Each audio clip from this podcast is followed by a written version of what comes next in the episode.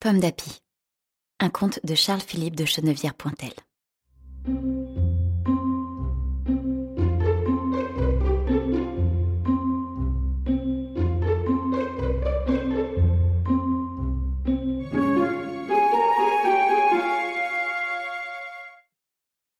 Il y avait une fois, au château de Langenardière, je parle de l'ancien temps, quand les comtes et les barons étaient de grands seigneurs.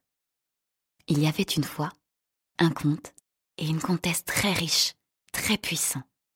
Toute la contrée leur appartenait, à eux et à Sainte-Gauburge, depuis Saint-Cyr jusqu'à Préau, et pour héritier de tout cela, rien qu'un enfant.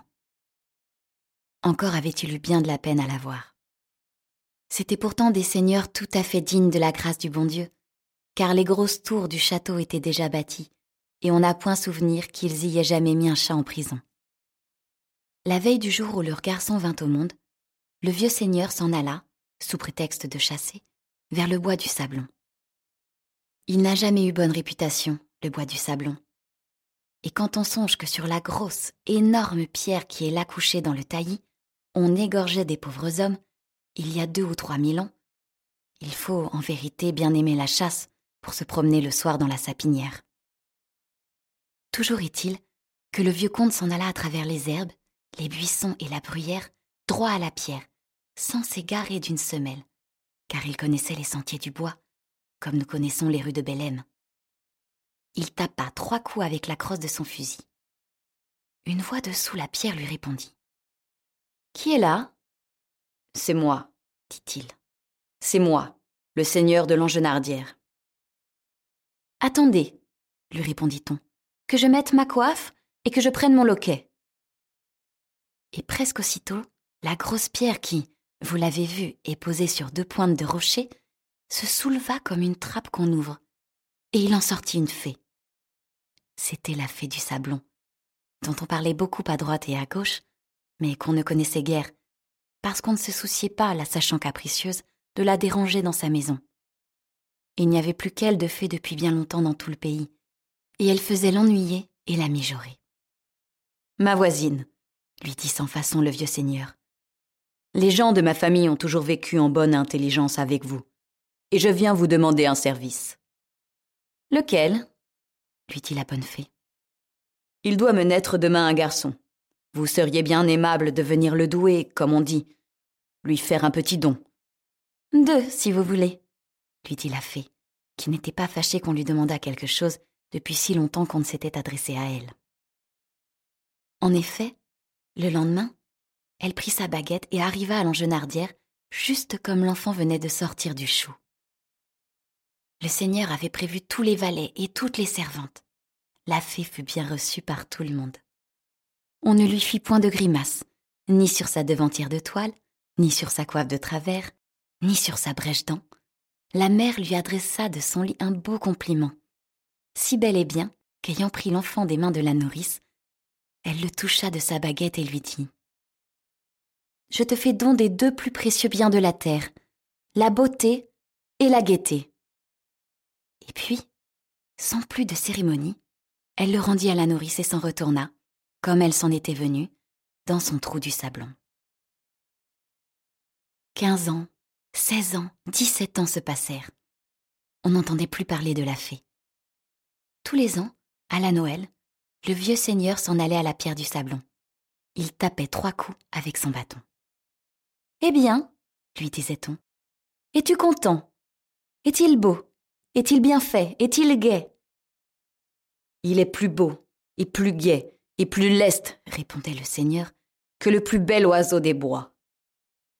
Et le fait est qu'il était si beau, et ses joues si fraîches, et si vermillonnées, qu'on l'avait, dans tout le pays, surnommé pomme d'api. Un jour pourtant, l'envie prit à la fée de venir voir de ses yeux le beau petit comte de l'Angenardière. Comme on était à l'heure du dîner, le vieux seigneur la fit asseoir à table à côté de Pomme d'Api. Mais elle prenait tant de plaisir à regarder ce blanc-bec qu'elle n'en but ni ne mangea, et tout ce que Pomme d'Api lui disait lui paraissait si plaisant qu'elle s'en tenait les côtes. Quand la nuit fut venue, elle reprit sa baguette et en toucha, comme par badinage, l'épaule de son favori, puis se retira accompagné par le vieux seigneur. Le père et la vieille n'avaient pas fait cent pas au clair de lune qu'elle lui dit. Écoutez, mon voisin, il faut avouer que mes dons ont prospéré.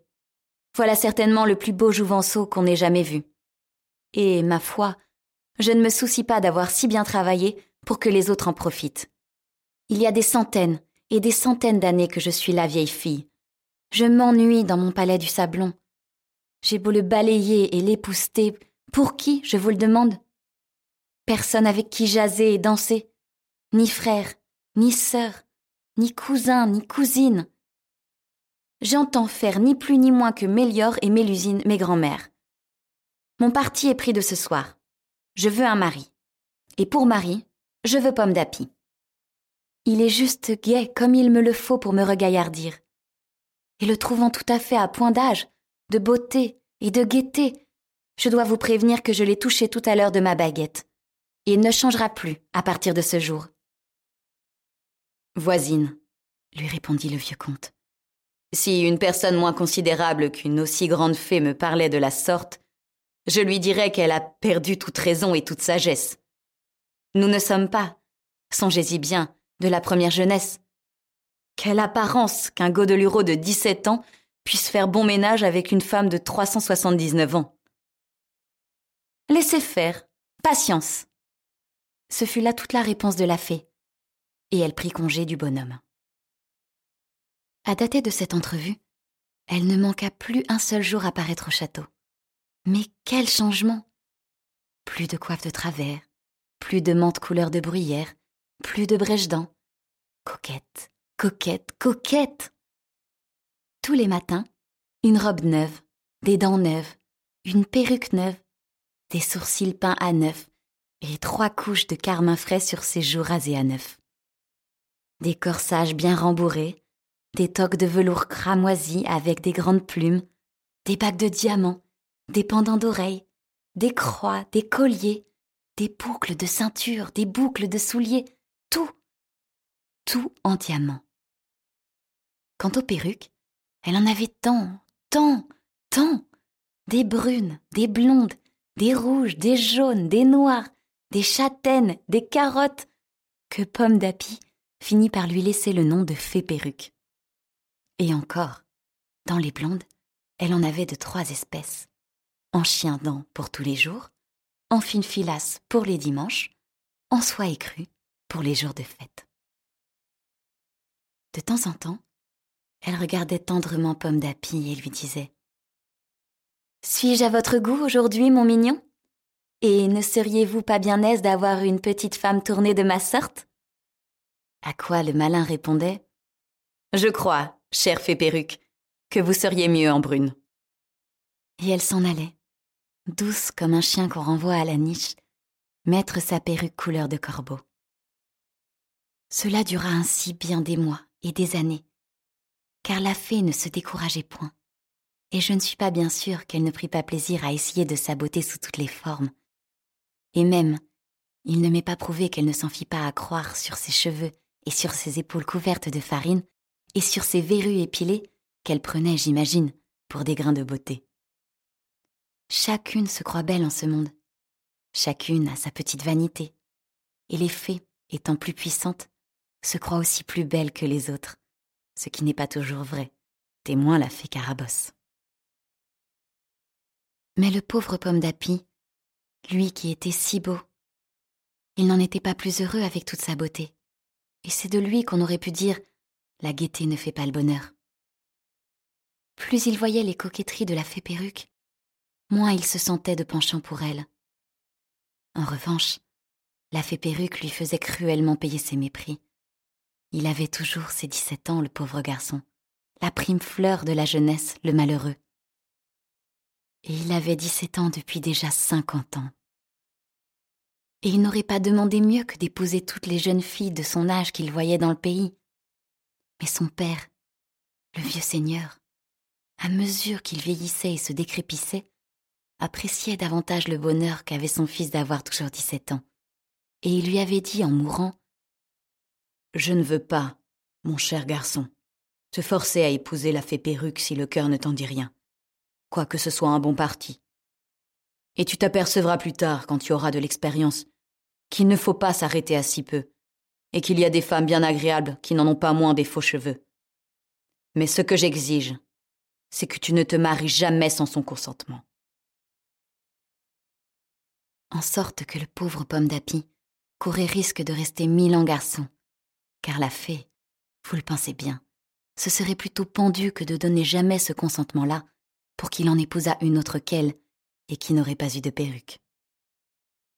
D'ailleurs, celle que Pomme d'Api trouvait le plus à son goût et qui le charmait, soit par leur belle taille, soit par leur teint frais, soit par la grâce et la finesse de leurs traits, il avait la douleur de les voir, et presque à vue d'œil, par l'effet seul du temps qui marchait, se flétrir et se faner, et se rider et grisonner. Et tout d'un coup, elle n'était plus du même âge que lui. Elle ne se souciait plus ni de courir, ni de monter à cheval, ni de jouer aux petits jeux, ni de rire, ni de danser. Et leurs idées n'étaient plus les mêmes. Ils ne s'entendaient plus. Avouez qu'il fallait un grand fond de gaieté à Pomme d'Api pour résister à cela. Il faisait là comme nous tous quand nous avons quinze ans. Il enviait les gens de la trentaine. Il en voulait à la fée de le retenir frais et imberbe dans cet âge inférieur. Quand donc vieillirai-je? s'écria-t-il. Et si la fée était venue lui dire que ce fameux âge mûr n'était que la jeunesse dépouillée de fleurs et d'ardeur, il l'aurait, oui, bien reçu. Jolie pomme d'api, vous n'êtes pas heureux, et je comprends bien que vous n'aimiez pas Fée Perruque. Cependant, de temps en temps, elle l'attirait dans son palais. La première fois qu'il était descendu sous la pierre du sablon, il avait été ébloui. Les lustres des galeries étaient en sucre candi, et les colonnes en sucre de pommes de Rouen. Les tables, les armoires, les commodes des chambres étaient en marqueterie de diamants d'Alençon. Mais un certain jour, en passant auprès d'un cabinet qu'il avait toujours vu fermé et dont la porte se trouvait par malheur entr'ouverte, il aperçut, vous devinez quoi? 150 perruques alignées comme les femmes de barbe bleue. Et sur les consoles, tout autour, deux à trois mille pots de pommade, de parfums, d'eau de senteur, d'onguents, de poudre, le tout exhalant une odeur à renverser un perruquier. Pomme d'Api ne dit mot sur le moment et fit semblant de n'avoir rien vu. Mais le lendemain, quand il repassa avec la fée devant la porte du cabinet, Qu'y a-t-il donc là? Lui demanda-t-il. Vous ne m'avez jamais montré cette chambre. Rien, rien, rien, répondit la fée perruque en rougissant. C'est un cabinet. C'est un cabinet où je fais. Un cabinet où je dépose. Un cabinet où je mets mes balais et mes plumeaux. Hum hum, dit le malin en mettant l'œil et le nez à la serrure. Comme ils sentent bon, vos balais, chère fée. Ils sentent la pommade. Ils sentent la pommade et toutes les fois qu'il repassait devant ce cabinet, Ça sent la pommade, disait-il en se passant le nez. Ça sent la pommade. La malheureuse fée tombait dans le désespoir, car elle aimait toujours Pomme d'Api, et elle voyait bien que tout ce qu'elle avait fait jusque-là pour lui plaire avait tourné contre elle. Et pourtant, quelle séduction n'avait-elle pas essayé? Elle l'avait douée d'éternelle jeunesse. Elle avait étalé sous ses yeux tout ce que les modistes, les couturières, les parfumeurs, les joailliers ont jamais imaginé pour réparer une femme défraîchie. Tout ce que les architectes, les ébénistes, les doreurs, les tapissiers, les orfèvres ont jamais bâti et décoré pour faire d'un palais enchanté la plus brillante, la plus riante, la plus moelleuse des habitations. Elle avait voulu le charmer par l'appât de la puissance en le faisant plus d'une fois monter sur le plus haut côté de la côte, là où fut, dans l'ancien temps, la fameuse tour du Sablon, et lui découvrant le pays immense qui s'étend jusqu'à six lieues de là, elle lui disait Vois-tu, pomme d'api, la ferme des Hauts-Royaux, et le clocher de Sainte-Gauburge, et le bourg de Saint-Cyr, et là-bas, là-bas le donjon blanc du grand château de Nogent? Tout cela, avec Bélem, sera soumis à l'angénardière si tu veux devenir le mari de la fée du Sablon, qui t'obéira comme une servante. Pomme d'Api branlait la tête. Il n'aimait point. Rien n'y faisait. Fée se desséchait. Elle eût donné son pouvoir et sa baguette pour un grain de mille. La pauvre fée s'en allait le long des chemins, tout ahurie par sa douleur. Elle n'avait que son pomme d'api en tête. Elle ne voyait plus rien de bon à faire en ce bas monde. Elle se disait Si j'en avais fait la moitié autant pour les pauvres gens qui souffrent dans ces fermes, ils m'auraient aimé tendrement, et je jouirais de leur bonheur. Comme elle en était là de ses pensées, elle rencontra dans le chemin creux qui monte à l'Angenardière un vieux mendiant aveugle qui tirait de sa besace un morceau de pain d'orge pour le partager avec son chien. Elle toucha de sa baguette la miche toute noire, qui se changea en délicieux bourdin, et dès que l'homme en eut goûté, il se mit à dire Oh, les bons bourgeois de Belém, qui font du bien sans s'en vanter. Le bon Dieu le leur rendra. Ils seront aimés de tout le monde. Fée Perruque fut émue de ces paroles. Elle continua son chemin jusqu'à Saint-Cyr-la-Rosière, et alla dans l'église toucher de sa baguette le tronc des pauvres, où tous les liards furent changés en gros sous. Le bruit s'en répandit dans tout le pays, et jusqu'au château de l'Angenardière, et l'on se demanda qui avait fait ce beau tour-là. Le jeune seigneur, qui avait mis ses gardes en campagne, et de divers côtés il revint lui dire ceci et cela, et qu'un jour on avait vu une bonne femme, qu'on pensait bien être la fée du sablon, éteindre à elle toute seule l'incendie d'une grange, et la même bonne vieille guérir ailleurs la clavelée d'un troupeau. Et même qu'une nuit, comme un carrier et sa femme étaient malades tous deux, elle les avait veillés, et fourni de linge et de bonnes drogues. Pomme d'Api devint songeur en écoutant ces récits, et on le vit rôder des jours entiers autour de la pierre du sablon. Mais la fée ne se montrait plus à lui, ni au sablon, ni à la genardière. Un soir que, sur son cheval, il revenait du bourg, il aperçut une vieille femme qui portait un bissac rempli des croûtes sèches dont les riches de Belém font aumône aux mendiants. Le bissac était si lourd qu'elle en était toute pliée en deux, et elle ne pouvait pas retirer ses sabots de la boue des ornières. Elle était si flétrie et si cassée, et sa mante de laine grise si rapetassée et si dépenaillée, que Pomme d'Api ne la reconnut point. Vous êtes donc bien fatiguée, ma bonne vieille, lui dit-il. Voulez-vous que j'attache votre bissac sur la croupe de mon cheval? Non, monsieur Pomme d'Api, répondit la vieille d'une voix toute tremblante. Vous voilà arrivé chez vous. Et moi, il faut que je porte ma charge un bon bout de chemin encore. C'est le pain des pauvres de l'abbaye. Eh bien, la vieille, reprit Pomme d'Api, montez en croupe avec votre bissac.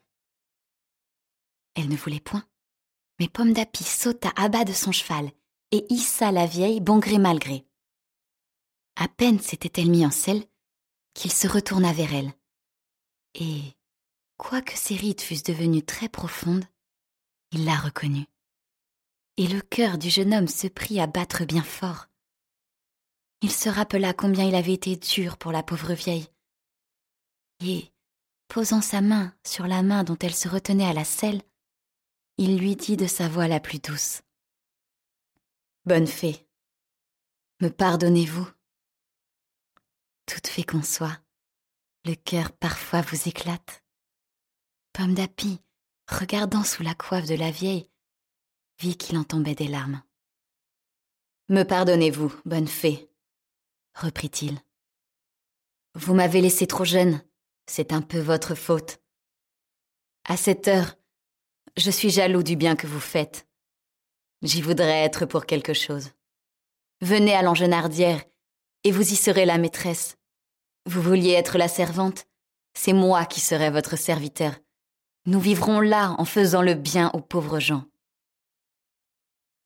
La vieille fée ne répondait pas. Au bout d'un moment, elle lui dit d'une voix craintive. Vous m'avez bien des fois reproché, pomme d'api, votre jeunesse et mes vieux ans. À cette jeunesse-là, renonceriez-vous de bon cœur pour épouser une gentille petite femme de votre âge qui, comme vous, aimerait la charité? Vous me le demandez répondit Pomme d'Api en sautant de sa selle. Eh bien, laissez-moi là, à la porte de l'abbaye, et attendez huit jours. Au bout de huit jours, on vint annoncer à Pomme d'Api qu'une toute jeune demoiselle, la plus jolie qu'on pût voir, et qui disait s'appeler Mademoiselle du Sablon, demandait à lui parler. Il ne fit qu'un bond de sa chambre au jardin, où elle se promenait dans le parterre des fleurs. Elle était si belle et si radieuse, si gracieuse, si jeunette, que Pomme d'Api n'osait s'approcher d'elle. C'est moi, lui dit-elle en souriant. Est-ce que je suis laide à vous faire peur? Est-ce que je vous semble aussi désagréable qu'autrefois? Et ne voulez-vous donc plus de moi pour votre femme? Ah, madame s'écria Pomme d'Api. Je suis indigne de tant de beauté et de tant d'amour. La beauté, n'en parlons plus, reprit-elle avec une petite moue. Ma beauté est comme la vôtre, elle ne durera plus qu'une quinzaine d'années. Mais notre amour, si vous vous plaisez dans le bien, il en durera cent, et même par-delà. J'ai vendu ma baguette et ma part de féerie à une mienne cousine, qui demeure fort loin d'ici, et c'est pour cela que je vous ai demandé huit jours puisqu'il n'y a plus de fées dans le Perche ni dans le Maine, et qu'il m'a fallu aller jusqu'au fin fond de la Bretagne.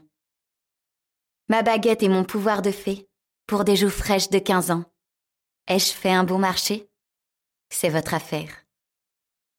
Cent ans, cent mille ans, je vous adorerais, ma chère petite femme, lui répondit Pomme d'Api. Pourvu que vous ne mettiez plus ni perruque ni pommade. Mais vous m'êtes témoin que je n'avais pas attendu votre nouvelle jeunesse pour méprendre de ce que j'estimais en vous supérieur à l'éclat et à la puissance.